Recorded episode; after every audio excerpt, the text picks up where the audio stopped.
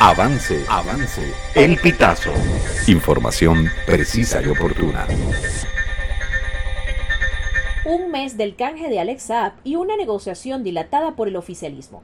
Al cumplirse un mes del canje del empresario colombiano Alex Saab, después de una negociación entre el gobierno de Nicolás Maduro y la administración del presidente estadounidense Joe Biden, el oficialismo apuesta por la desmoralización y desmovilización de la oposición, mientras dilata ejecutar decisiones cruciales sobre garantías electorales tras el acuerdo de Barbados. Esta es la conclusión de distintos analistas consultados por el Pitazo.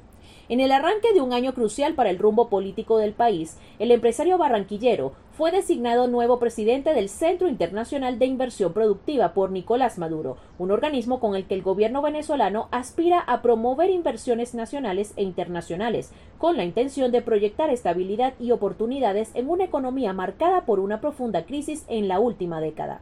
Junto con el nombramiento de Saab, el oficialismo ejecutó otro movimiento que también incide en el contexto de la negociación, la designación de una nueva presidenta del Tribunal Supremo de Justicia, el máximo tribunal del país, que ahora preside Carislia Rodríguez, una de las magistradas con abierta militancia en el PSUV y quien estuvo al frente de la sala electoral, dependencia responsable del recurso judicial contra la primaria. La designación de la nueva presidenta del TSJ en un contexto de medidas gubernamentales que involucran también a una figura como Saab se suma al retraso de la sala político-administrativa del TSJ, la dependencia escogida por el oficialismo en el procedimiento acordado en Barbados para revisar las inhabilitaciones que impuso la Contraloría a opositores.